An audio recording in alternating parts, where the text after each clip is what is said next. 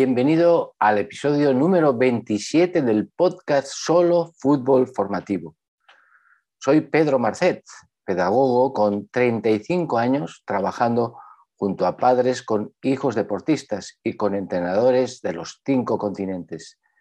En este podcast hablamos de todo aquello que les interesa a los padres con respecto al deporte de su hijo y que puede ayudarles a mejorar su rendimiento y su crecimiento personal. También nos dirigimos a los entrenadores para apoyarles en su difícil papel gestionando un equipo. Puedes suscribirte de forma gratuita a mi blog, solo fútbol formativo. Si deseas seguir recibiendo aportaciones tan útiles e interesantes como esta que vas a oír ahora. Sin más, pasamos a la entrevista de Josep Oliver. Bueno, esta semana tenemos a Pep, una persona especializada en la nutrición del deportista.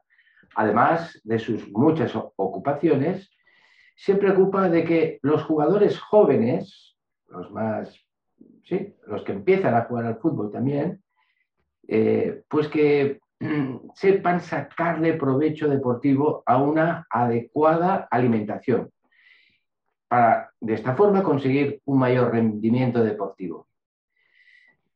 Yo, eh, Pep, en estos últimos años, mm, la verdad es que me llama mucho la atención el gran número de niños que juegan al fútbol con sobrepeso. ¿eh?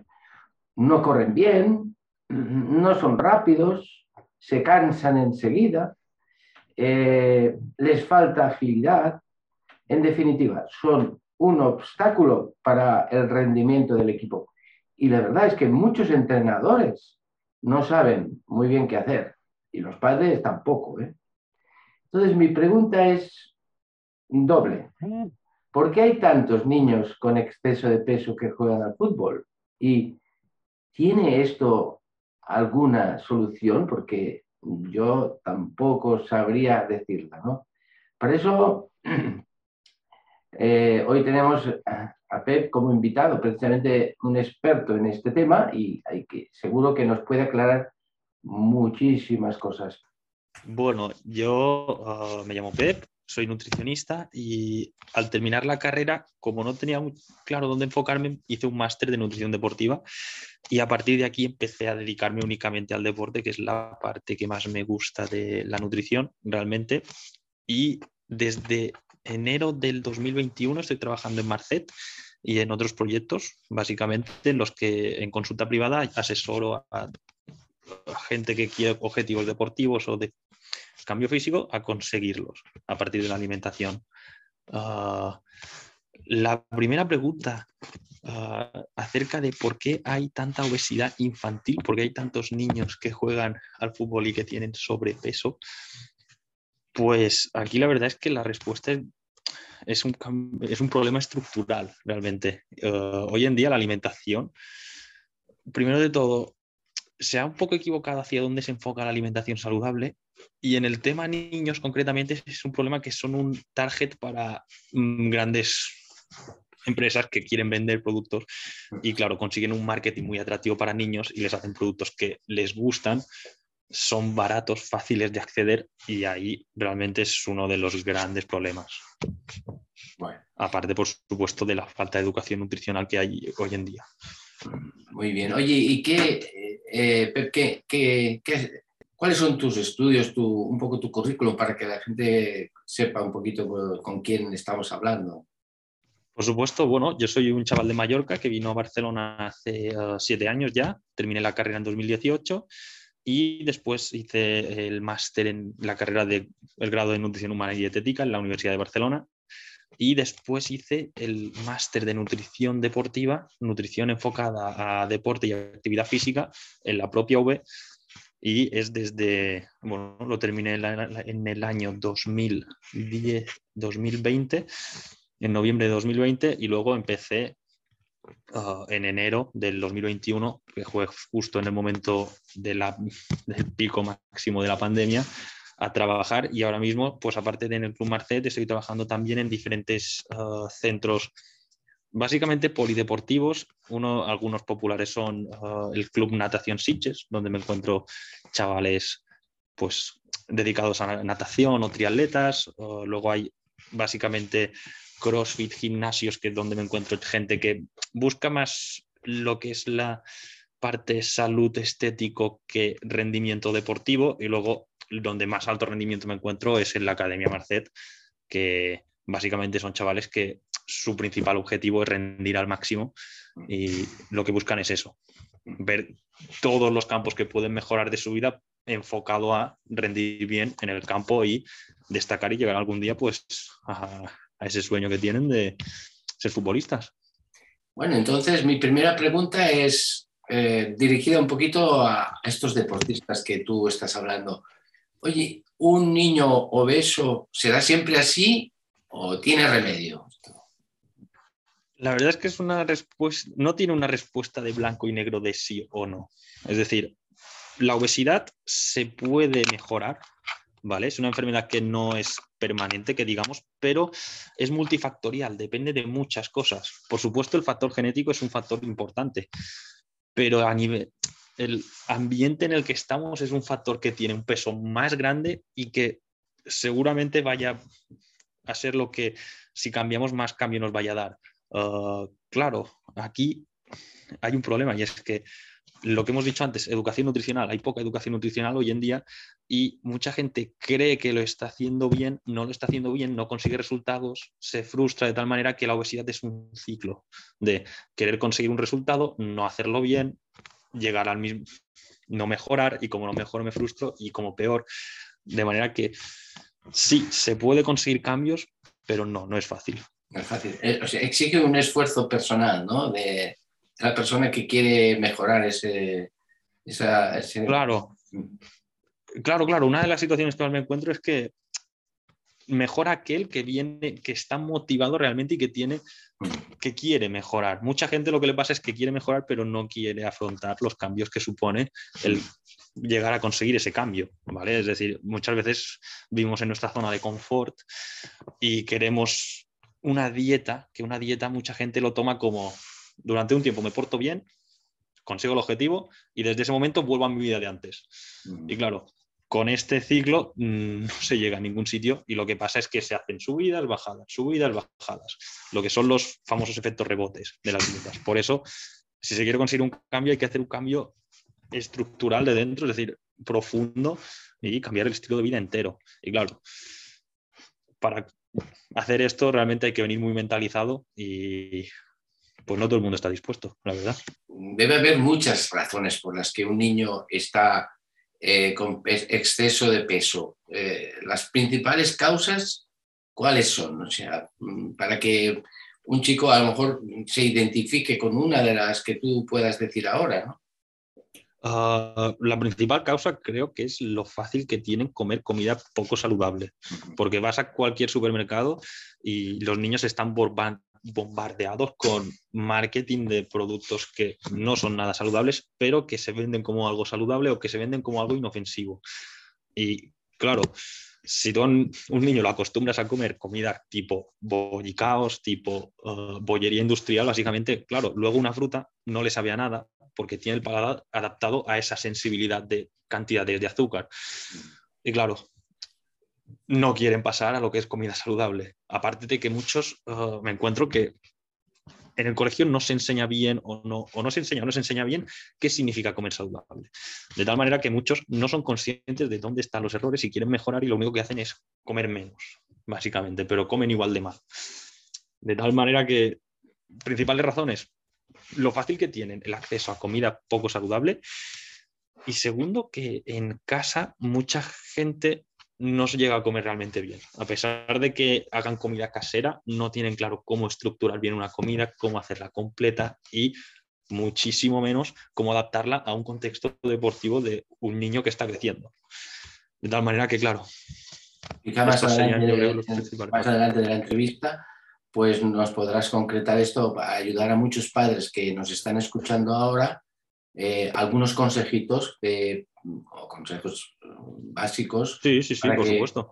Luego, pues eso podemos entrar más de lleno en esto, pero me parece muy interesante que claro, en el colegio eh, no enseñan esto, pero yo creo que más que nada es en casa donde tienen que enseñar, pero claro, hay cierta ignorancia o, en, este sentido y no saben cómo enfocarlo, ¿no? Eh, no saben Exacto, si, Tienen si en tu casa no tienen conocimientos de educación nutricional, no pueden enseñártelos. Y, es un pez que se muere la cola al final. Esto es así. ¿Cuáles son los principales mm, consejos que tú darías a, un deportista, a un chico deportista mm, para que cuide su alimentación? ¿Cuáles, ¿Qué aconsejas? Así, en líneas Consejos nutricionales, en líneas generales. Primero de todo, ah, claro, primero de todo, no comer comida no saludable. Esto, aunque sea una afirmación muy fácil de decir, es bastante difícil aprender a leer etiquetas, vigilar que lo que compres que no tenga cantidades de azúcar desproporcionadas, que no venga con aceites vegetales de muy baja calidad. Al final esto, pues a la hora de hacer la compra, a la hora de mirar los, mm, los paquetes de las cosas que compras, ir a la lista de ingredientes, mirar qué cantidad de azúcar lleva. Lleva más de 10 gramos de azúcar por cada 100 gramos de producto. Eso ya lo consideraríamos bastante alto. O qué aceites han utilizado para prepararlo a muy a grosso modo, la respuesta sería que la comida, cuanto menos preparada, mejor. Es decir, cuanto más cerca esté del producto entero, mejor. Y aquí esto se puede traducir a carnes que sean piezas de carne, que sean piezas de pescado, fruta, verduras, por supuesto, legumbres de las grandes olvidadas, huevos, lácteos, si son saludables, si no llevan, si no están muy saborizados, también son muy saludables. Uh, embutidos de buena calidad que aporten 90, 85-90% de carne. Uh, tema pastas, arroces, famosos carbohidratos, uh, en un deportista han de estar, incluso aunque pueda sonar que no son muy saludables, los más refinados, tipo pastas blancas, arroces blancos, panes blancos, en contextos deportivos de antes de ir a entrenar o después de entrenar, también pueden estar. Y de hecho, es recomendable, ¿vale? Si lo que queremos es pues, conseguir una buena recuperación entre entrenos. Claro, estos son como los tips nutricionales. Luego llevarlo a la práctica es un poco más difícil, pero muy a grosso modo, esto es lo que, se, lo que recomendaría. Porque yo lo que intuyo es que también hay muchos chicos que pasan mucho tiempo sentados. O en una, bueno, ya en el colegio están muchos ratos sentaditos y tal, pero luego el fin de semana más ratos sentados, o sea que hay como y ahora con, también con el COVID, pues ha habido pues es un proceso, un tiempo en el que no, se han, no han tenido la movilidad necesaria y claro, supongo que esto influye eh, en el sobrepeso, ¿no? Claro, es que de hecho uh, en la salud barra peso lo que más influye, más que la propia alimentación, es el ejercicio. Y de hecho, hoy en día existe el término de sedentario que hace ejercicio, que es una persona que está todo el día sentada, pero hace una, dos, tres horas de ejercicio a la semana. De manera que sí, eso debería cortarse raíz, pero claro, ahí sí que hay un problema de los niños van al colegio y están de 8 o 9 de la mañana a 5 de la tarde sentados. Ah, ahora mismo los patios claro, con el tema COVID y tal, no pueden haber muchos niños juntos, de manera que como hay muchos que no pueden jugar a lo que jugaban antes porque no, por tema distancias y cosas de estas. Y claro, aquí se junta el hecho de el chaval ha de ir a una escolar, los padres están ocupados trabajando, no tienen tiempo de llevarlo, de manera que el chaval no puede hacer este extraescolar y, y claro, son un problema detrás de otro que luego lo que acaban haciendo es que Mm, la mayoría de chavales, sobre todo a partir de la adolescencia, dejen de practicar deporte. Y esto es especialmente marcado en chicas. Eh, es un problema a nivel poblacional que se debería fomentar de alguna manera y más aquí con el sol que hace, con la cantidad de horas de luz que tenemos para practicar deporte, se debería fomentar de alguna manera. Es más importante el, el hacer ejercicio y el moverse y tal que la alimentación en sí, ¿no?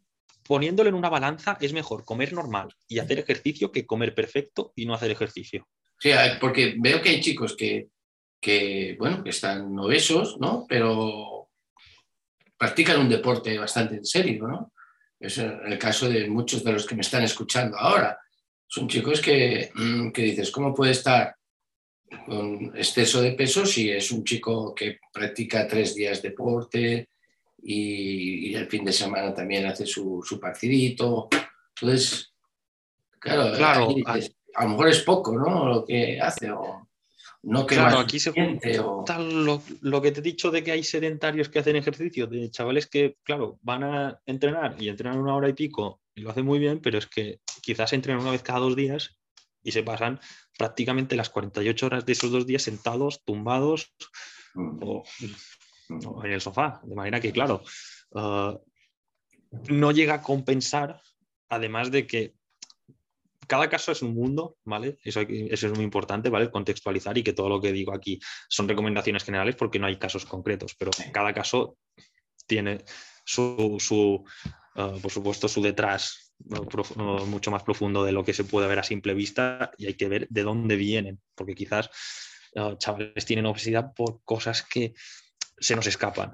¿Vale? Y aquí, pues, lo de la alimentación en casa, de que en su casa se piensan que le dan comida saludable y no le dan comida saludable.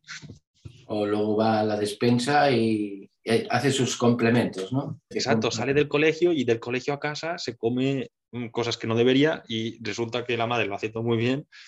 ¿Y qué pasa? Que, Entonces, que es una- por una, una pregunta que siempre he tenido como curiosidad es que eh, si, si los padres eh, son ya obesos, posiblemente el niño será obeso también. Hay una hay algo, hay, hay algo genético también en todo esto.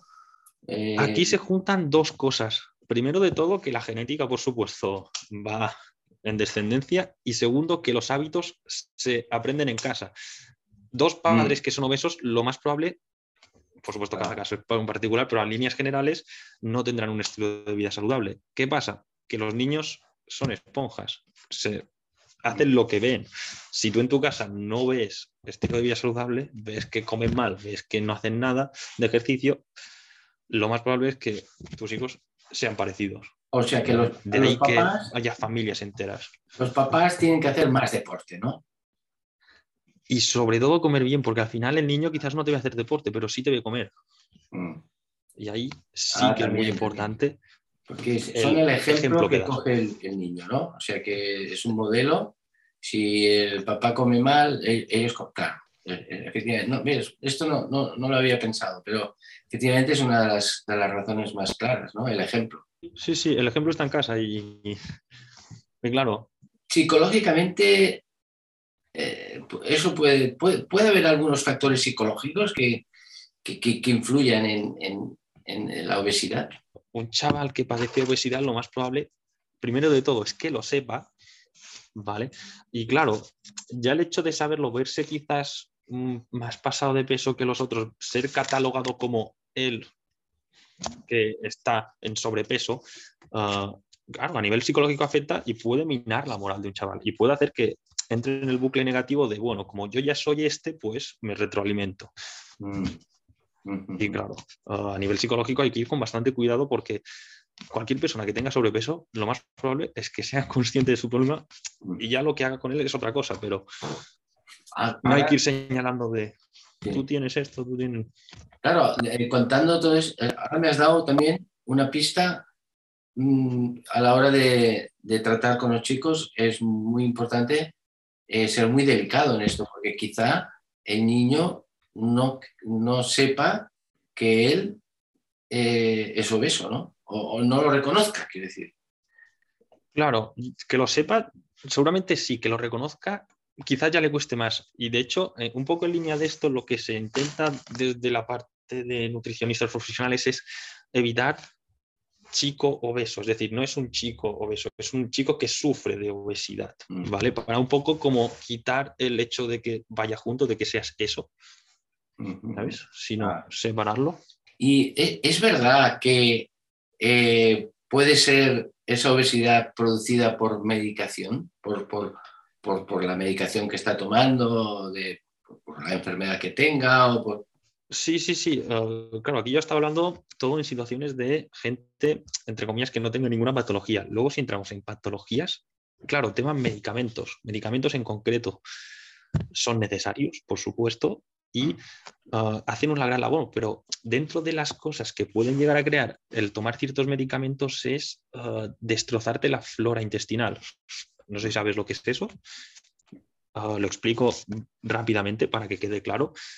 nosotros en nuestro tracto digestivo estamos llenos de bacterias, ¿vale? Y llenos de bacterias significa que hay más, más células bacterianas que propias claro, estas células no es que, estas bacterias no es que sean malas o buenas, sino que necesitan un equilibrio para que nosotros estemos saludables.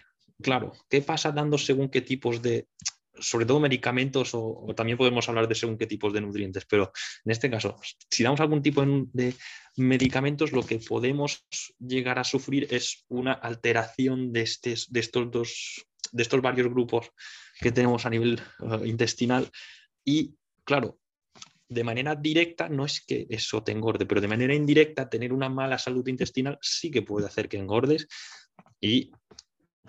ya no solamente a nivel intestinal, sino a nivel hormonal, claro, estar en según qué, ah, en según qué estado lo que hace es que fomentes la obesidad. ¿vale? Por ejemplo, el estrés crónico, que no es que es, no es puramente medicación, pero es tener estrés crónico aunque no lo parezca, engorda. ¿Por qué? Porque te hace estar en un estado hormonal que, es, que favorece la obesidad. Y ahí, sí, claramente la medicación afecta. ¿Dormir poco o dormir mucho puede influir todo esto también? Claro, claro. Es que de hecho una de las preguntas que intento siempre hacer en consulta es olvidarnos solamente de la parte nutricional, si queremos mejoras, sí, ver todo lo que nos afecta, porque al final dormir mal tener estados de estrés o ansiedad permanentes o en caso de chicas tener ciertas desregularizaciones hormonales, tienen el mismo peso en la salud y en la composición corporal que el, que el entrenar y que el comer. De tal manera que solamente centrarse, aunque esto sea una charla nutricional, solamente centrarse en nutrición, si se quiere conseguir buen rendimiento, buena salud y buena composición corporal, es quedarse cojo. Pasamos a la sección de consejos, que es la más eh, práctica de todas. Entonces, Imagínate que tienes delante tuyo ahora mismo un grupo de chicos a los que les quieres mm, dar nada, tres, cuatro consejos de qué es lo que tienen que hacer para cuidar su nutrición, para alimentarse bien, para estar eh, en un buen peso y estar ágiles, eh, rápidos. Vale, solamente hablando de nutrición. Ah, lo primero de todo es que eviten los productos que más marketing tengan, porque al final son los que te quieren vender. Y si hablamos de alimentos saludables, los que menos marketing tienen son los más saludables. Nunca vas a encontrar anuncios de, de brócolis, ¿vale? O de zanahorias, para que nos entendamos. Es decir, buscar aquellos evitar toda aquella publicidad engañosa, aprender a leer las etiquetas, ¿vale? Lo que he dicho antes, vigilar cantidades de azúcar, que el azúcar puede estar escondido bajo mil nombres. Todos los nombres que acaban en osa, como dextrosa, glucosa, fructosa, etcétera, son azúcar. Todos los que sean jugo de azúcar, todos los que sean jarabe de azúcar, sirope de azúcar, de tal manera que un poco aprender eso, leer etiquetas y Ah, quizás quitarse un poco ciertos mitos nutricionales que tenemos como, ah, yo qué sé, comer huevo es malo. No, comer huevo es saludable. Los zumos, de, los zumos de frutas naturales son como las frutas. No lo son. Comer de noche ah, es malo. No, si eres deportista, has de comer bien de noche. De hecho, has de comer carbohidratos bien por la noche. Un poco sobre todo generarles interés desde el punto de vista de generarles curiosidad de, mira, buscando esto es lo que necesitamos para conseguir este objetivo. Y sobre todo, ah, antes de hablar con los chavales, realmente intentaría hablar con los padres y ver qué es lo que pasa en casa. Porque al final, todo lo que diga yo, si luego en casa no tienen el ejemplo, sirve de poco. Y ah, aunque a veces sea difícil con la vida ajetreada que tenemos, intentar cocinar cosas nuestras, no ir a comprar, no, no tirar de lo más fácil, de lo precocinado que ya te viene hecho, no, sino dedicarle un poco de tiempo, quizás a la semana, para cocinarte tus tuppers y tenerlos a lo largo de, la entresemana que, que puedes estar más ajetreado de tiempo y no tienes, no, no sacas ese momento para cocinar, pues ayudar a planificar. Claro, es que son hay tantas cosas de las que hablar que me sale mal no, quizás no tocar todos los palos, pero básicamente. Bueno, ahora imagínate que estás delante de unos padres que tienen su preocupación porque sus hijos mm, estén bien, bien alimentados y adecuadamente, ¿no? bien solo, sino adecuadamente. ¿Cómo, ¿Qué consejos? Tres, cuatro consejos para que ellos empiecen a, cambiar sus hábitos, etcétera, ¿no? Primero de todo, evitar ser muy restrictivos porque uh, lo, que hemos hablado antes de que a nivel psicológico puede afectarle la obesidad a un chaval o no, claro, llevar patrones muy restrictivos de esto no lo puedes hacer, esto está prohibido, este no sé qué, esto no sé cuántos, lo que hace es crear una burbuja que algún día explota. De tal manera que evitar ser muy esos restrictivos y si al chaval le gustan cosas poco saludables es completamente normal porque están preparadas para que te gusten. Empezar desde un poco desde la empatía de mira, vamos a comer un poco más de aquí, dar eso, platos más saludables, quizás más sabrosos y no quitar todo de golpe, porque al final hemos de entender que uh, una vida saludable implica tener nuestros propios lujos y que al chaval chavala le guste comer ciertas cosas es que es completamente normal. De manera que, primero de todo, no, no ser muy restrictivo. Uh, intentar limitar la facilidad que puedan tener para comer, para comprar ciertas cosas, ¿vale? Un poco en línea de no ser muy restrictivos, pero tampoco excesivamente flexibles en ese sentido de si sabes que tu hijo viene a casa solo, tampoco le facilites que pueda comprar lo que quiera cada día, ¿vale? Y, uh, o sea, que no lleve mucho dinero encima, ¿vale?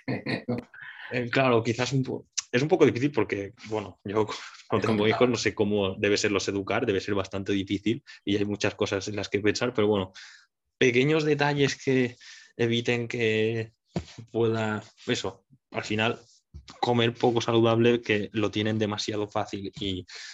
Hay que pactar, con los hijos hay que llegar a acuerdos. Eh, una cosa que va muy bien es eh, pues establecer lo que sí se puede comer y lo que no se puede comer, lo que se puede comer, pero no tanto. Tú siempre dices, bueno, quizá pues eh, una pizza, pues oye, si un, eh, un, día a la semana te tomas una pizza, no, no sé si es buena o mala, ¿no? Pero que si... Claro, aquí también entraría, comida saludable puede ser más divertida, sabrosa de lo que pueda parecer. Y tema me viene un chaval, unos padres, oye, que a mi hijo le encanta la pizza, no sé qué, pues le daría tics nutricionales para que se la aprenda a hacer en casa, ¿vale? Y mm. eso tampoco tarda mucho tiempo y te puede quedar igual de buena que una comprada y así te aseguras de lo que lleva. Porque, claro, toda la comida que compremos cocinada, nunca vamos a tener realmente claro qué comer, qué estamos comiendo, qué, no, qué lleva. Pues recursos, muchas veces lo que falta son recursos. A los, a los padres y a los niños hay que explicarles también lo importante que es esto del deporte, que el deporte no solo es jugar, meter goles y, ¿no? sino que también tiene una explicación de salud. Claro, y aquí entra en juego una cosa que antes no se le daba tanta importancia y se ha visto que es lo más importante, de lo más importante que podemos tener y es una buena masa muscular. Hay que tenerlo claro. Hay una línea recta ascendente entre qué cantidad de masa muscular tienes y qué calidad de vida tienes. De tal manera que eso ha de quedar claro. Y de hecho, una de las cosas que muchas veces pasa es que el deporte cuesta introducirlo, pero una vez lo introduces en tu vida, el hacer deporte te hace sentir bien y y ese sentirte bien hace que quieras hacer más deporte. Y es una rueda positiva en la que cuesta entrar porque cuesta meter algo más en nuestras vidas a veces, pero una vez estás dentro, el no hacerlo te hace sentir mal en el sentido de, ay, me, siento mal a nivel físico de que no estoy haciendo deporte. Y uh, tiene ese factor adictivo, tanto a nivel de bienestar como en según qué deportes, a nivel de competición, como podría ser el fútbol mismo, que uh, realmente son lo que hace que la gente quiera hacer deporte. De manera que un poco explicarles eso, la importancia. Y eso, que al principio cuesta, pero una vez estás ya dentro, te apetece. Se habla muy poco, pero por lo que yo intuyo y lo que me cuentan amigos míos, etcétera, eh, el tema de la hidratación es también importante, ¿no? Para el tema de obesidad, hidratación, o sea, saber hidratarse bien o, no tiene relaciones.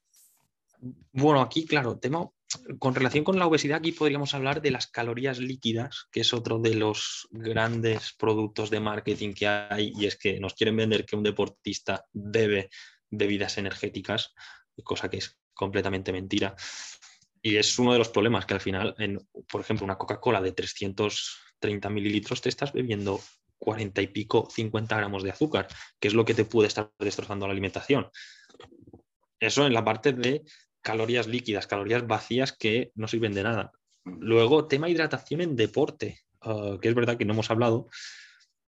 Es importante que los chavales, si realmente quieren rendir bien, aprendan a beber durante el ejercicio y tanto antes como después, ¿vale? Porque al final no hidratarte bien implica que no te recuperes bien y ah, con lo que pasa en Marcet, que hay chavales que entrenan una, dos, tres veces cada día, mm. en días seguidos, ah, si no tenéis una buena hidratación, no habrá una buena adaptación al deporte.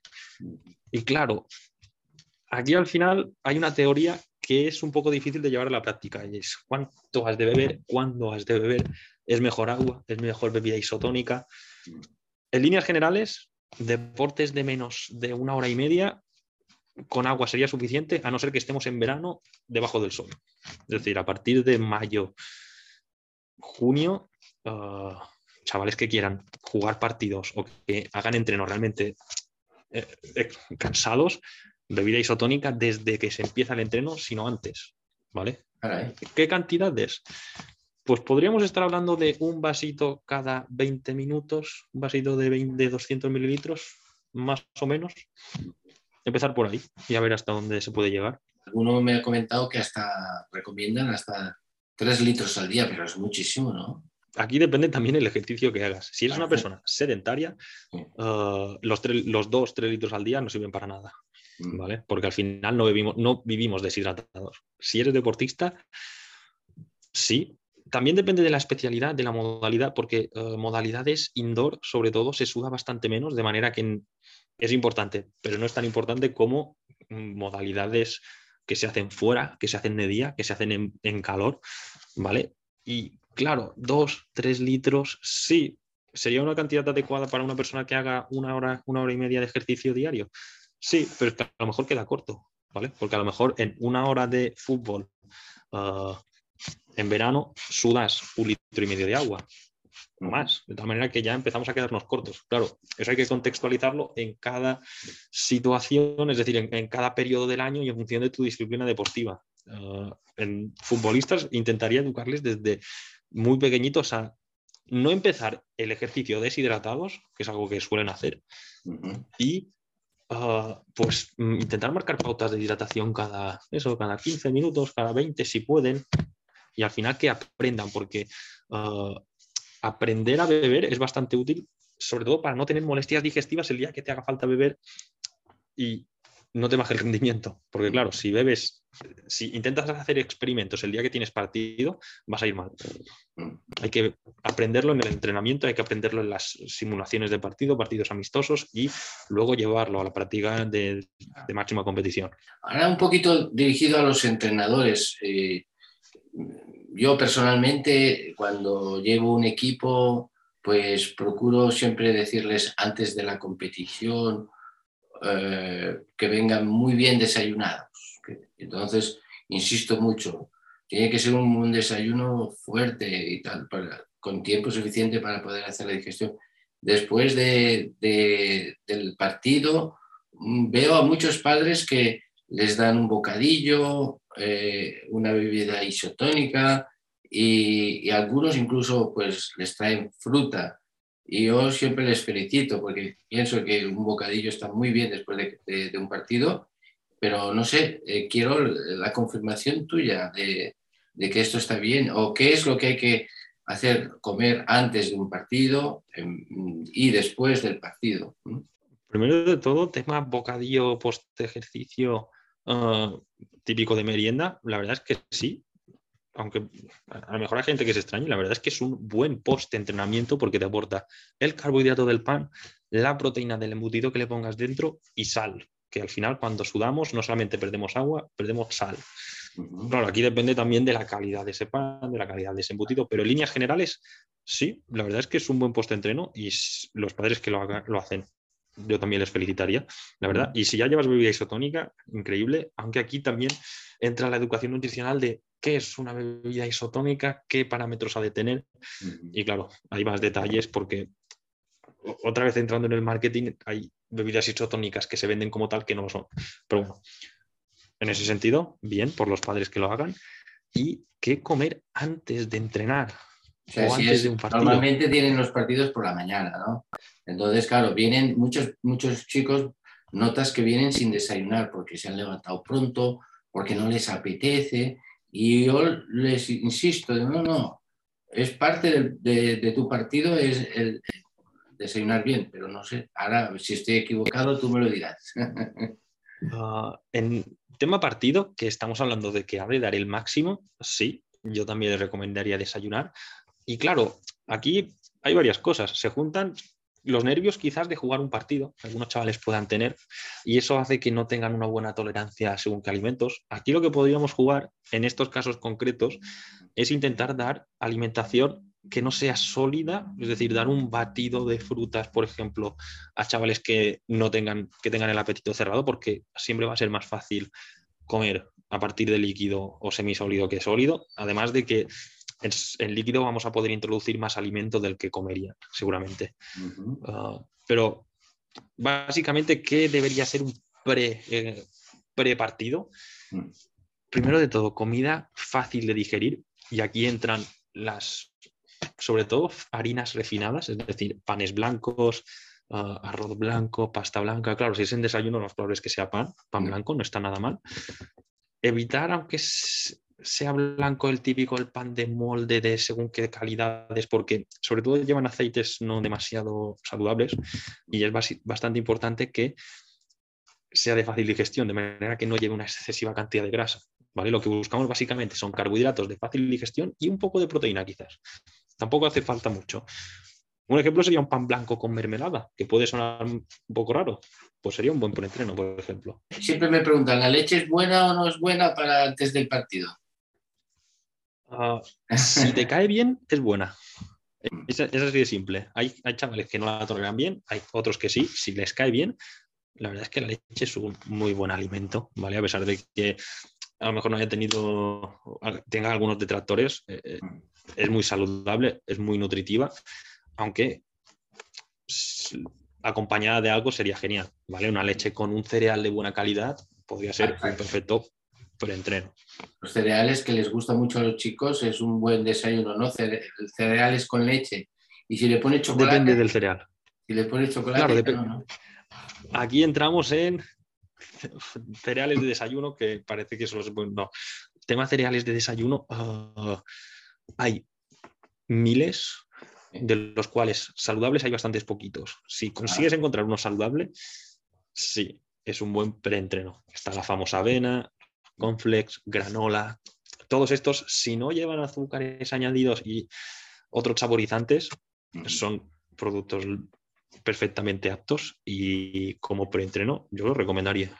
Vamos ya a la conclusión, a cerrar un poquito el tema ¿Cómo resumirías todos estos consejos que tú nos has estado dando ahora en tres, ideas básicas para que nos quedemos como ya eh, con la idea clara de lo que tenemos que hacer?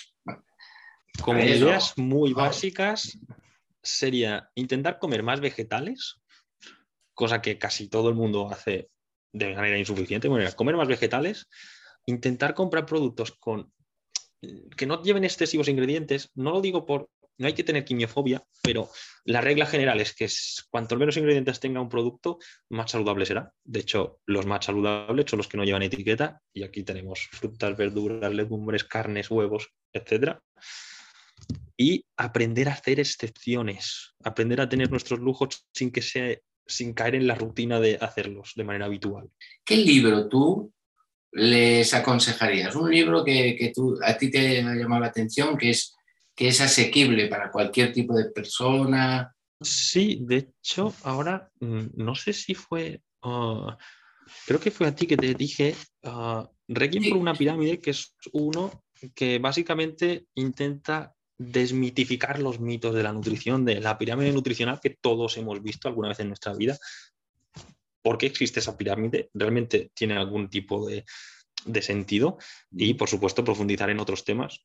A pesar de que tenga algún tecnicismo un poquito más complejo, creo que es algo que se puede adaptar al gran público y su autor es una persona bastante fiable. De manera que, si tuviese que decir alguno, te diría este. ¿Me repites el título? Requiem por una pirámide, de Ismael Galancho Reina. Perfecto, pues pondremos un, enlace o una indicación para que puedan utilizarlo y que, que, les pueda servir de, provecho. Yo ya me he quedado completamente enriquecido ¿no? con todo esto que nos has contado. Ha sido, la verdad, de mucha utilidad. Y, Josep, eh, la idea es que si alguna persona pues, tiene interés en preguntarte alguna cosa, pues también pondremos un correo de contacto ¿no? para que, pueda consultarte o profundizar también un poquito más. Por mi parte, creo que esto de la obesidad, hay una preocupación mundial ¿no? por este tema, por mejorar, por mejorar la alimentación, que sea más saludable. Y creo que hemos dado un pasito, hemos aportado un granito de arena, ¿no? porque pues muchísima gente va a estar eh, escuchándote y, y, le va a ser muy útil porque ha sido una charla muy práctica. Un placer tenerte aquí. Espero que, bueno, pues eso, que haya alguien que algo le haya servido y, y lo pueda aplicar. Así que encantado, Pedro. Muy bien, pues muchas gracias y nos vemos, ¿vale? Y nos vemos. No tengo ninguna duda ¿eh? de que ha sido de mucha utilidad todo lo que has podido escuchar en esta entrevista con Josep Oliver.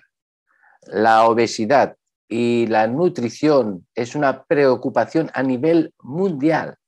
Y espero que esta entrevista os haya aclarado muchas cosas. Puedes suscribirte de forma gratuita a mi blog Solo Fútbol Formativo si deseas seguir recibiendo aportaciones tan útiles e interesantes como esta que acabas de escuchar. Hasta la semana que viene.